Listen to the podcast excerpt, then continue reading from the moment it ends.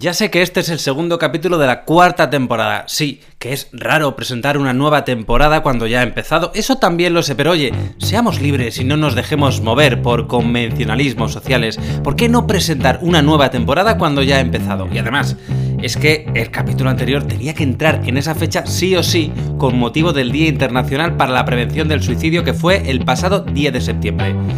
Bueno, al lío.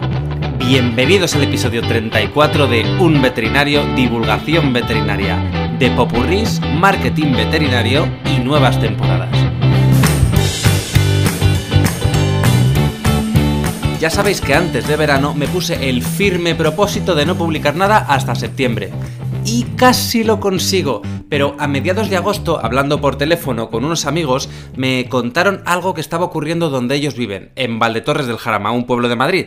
Esto se trataba de un suceso que, tenía que ver con corzos, fauna y flora autóctonas, un río y el medio ambiente. Pero no os lo cuento yo, que os lo cuente mi amiga Marta, que fue con quien hablé, veterinaria, y que además entrevistaron en la SER con todo este asunto, dentro del corte de la entrevista en jaque 221 hectáreas de biodiversidad. Y como digo, bueno, pues se ha hecho eco a través de estas quejas de los vecinos. Precisamente vamos a hablar con una de las vecinas, que es veterinaria, Marta Calvo. ¿Qué tal? Buenos días. Buenos días.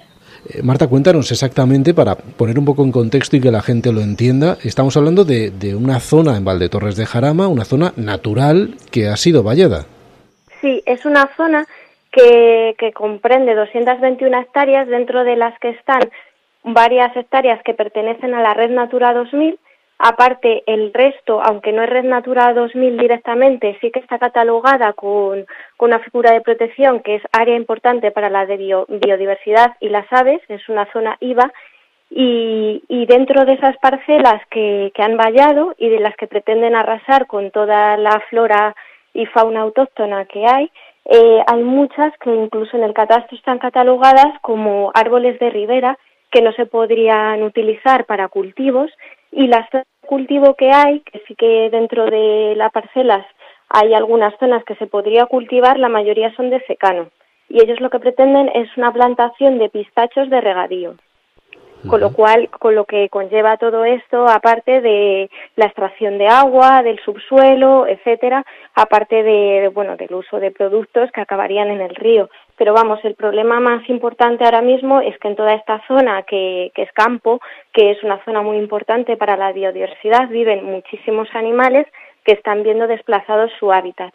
Aparte ya han vallado una gran parte de las 221 hectáreas, dejando animales atrapados, tanto dentro como fuera porque se han quedado sobre todo quizá lo más visible que hemos publicado por redes sociales son los corzos que se estrellan continuamente con la valla porque no pueden acceder al río. Han puesto la valla a cinco metros del río Jarama, respetando solamente la, la zona, eh, bueno, los cinco metros, pero sin respetar la, zona de policía que son 100 metros, que además esa zona de policía de 100 metros es todo Red Natura 2000. Entonces, O sea que para entenderlo, esto, eh, digamos que la parte ilegal, por decirlo de alguna forma, es que no se respetan esos 100 metros de distancia requeridos por la delimitación del dominio público hidráulico, la zona esa de policía que nos habla, eh, de esta zona que está incluida en Red Natura 2000. O sea, digamos que la parte... lo, ilegal sería eso, ¿no? Lo más visible son esos 100 metros. Por otro lado, también han vallado caminos que el ayuntamiento dice que no son públicos, pero sí son públicos por el catastro, provienen de una reconcentración parcelaria que se hizo en 1967. Eso es lo más visible, pero aparte, realmente dentro de esta zona está publicado en un decreto de la Comunidad de Madrid que no se deben de, poner vallas cinegéticas precisamente porque, pues eso, que la, que la fauna no se queda atrapada en un lado y en otro de las vallas. O sea, realmente creemos que no se podría vallar toda esa zona. Entonces la comunidad, el ayuntamiento de Valdetorres dice que, que tienen los permisos para realizarlo, pero hemos contactado con la Comunidad de Madrid y, por ejemplo, no han hecho ningún estudio de impacto ambiental que es necesario al ser Red Natura 2000. ¿Ustedes están denunciando este tema o qué es lo que están haciendo al respecto? Eh, sí, estamos denunciando este tema, lo hemos denunciado ya al, al CEPRONA y, lo hemos denunciado a la Consejería de Medio Ambiente de la Comunidad de Madrid.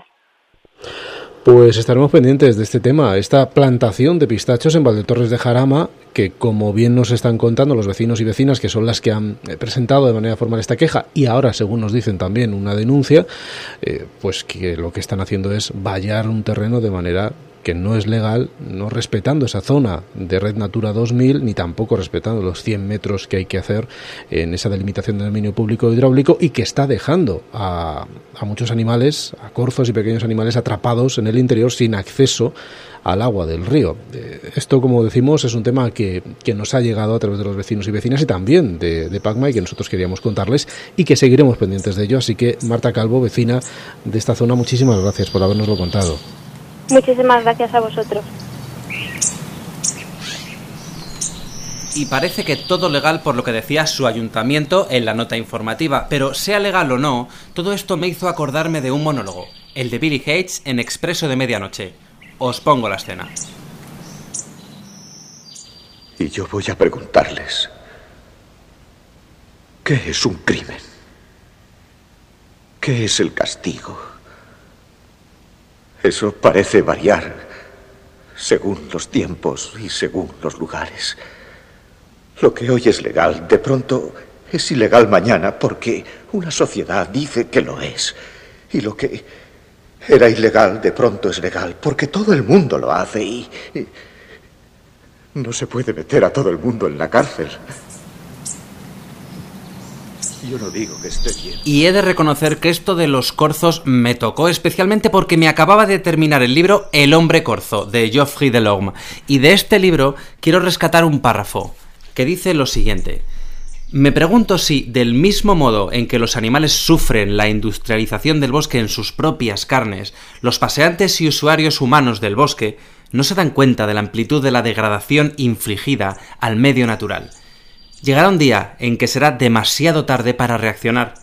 Es hora de asumir nuestras responsabilidades y para ello no hay por qué viajar al otro extremo del mundo con el fin de contemplar y filmar los peligros que afectan a los bosques vírgenes. Los nuestros tienen la misma importancia biológica y también están muriendo. Así que sí, las redes sociales se apagan, pero la vida sigue y después de este parón veraniego vuelvo al mundo digital con un exigente calendario editorial.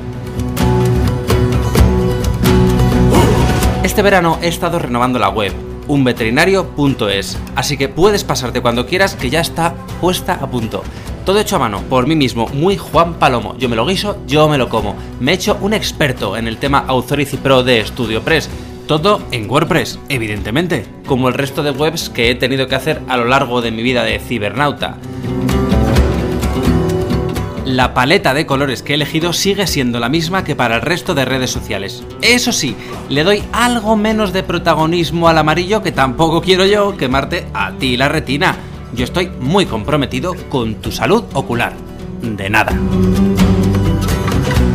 Hay algo que introduzco también a partir de ahora, el blog. Esto es una declaración de intenciones y parece como muy vintage esto de tener un blog en estos tiempos que corren. Lo sé, dímelo a mí que tuve mi primer blog allá por 2003, cuando ni yo entendía qué gracia tenía esto de contarle cosas a extraños. Pero también te digo que ahí estaba yo, ¿eh? El primerito. Pues sí, yo también sé que cada vez menos gente lee en Internet, pero ¿sabéis a quién le gusta mucho leer? A Google. Así que esto del blog es importante para Google y para implementar el SEO, que habrá que darle visibilidad al contenido, o al menos intentarlo. ¿Y qué es esto del SEO? Las siglas SEO en español quieren decir algo así como optimización de motores de búsqueda. Y básicamente es decirle a Google, ¡Eh, Google! Hola Google, ¿qué tal? Estoy aquí y hago esto. Porque Google no escucha este podcast ni le da like a las fotos de Instagram. Pero Google sí que lee, como la gente antes de tener Netflix. El objetivo a largo plazo de trabajar el SEO es hacer que una web vaya subiendo puestos en los motores de búsqueda para que más personas puedan encontrarla y luego visitarla y después ver el contenido. Pero vamos, esto es como plantar un árbol, ¿eh? que lleva mucho tiempo que dé sus primeros frutos. Aunque bueno, mira, que tampoco hay prisa. Eso sí, en mis redes sociales seguiré publicando y puedes encontrarlas todas ellas en el apartado de contacto de la web.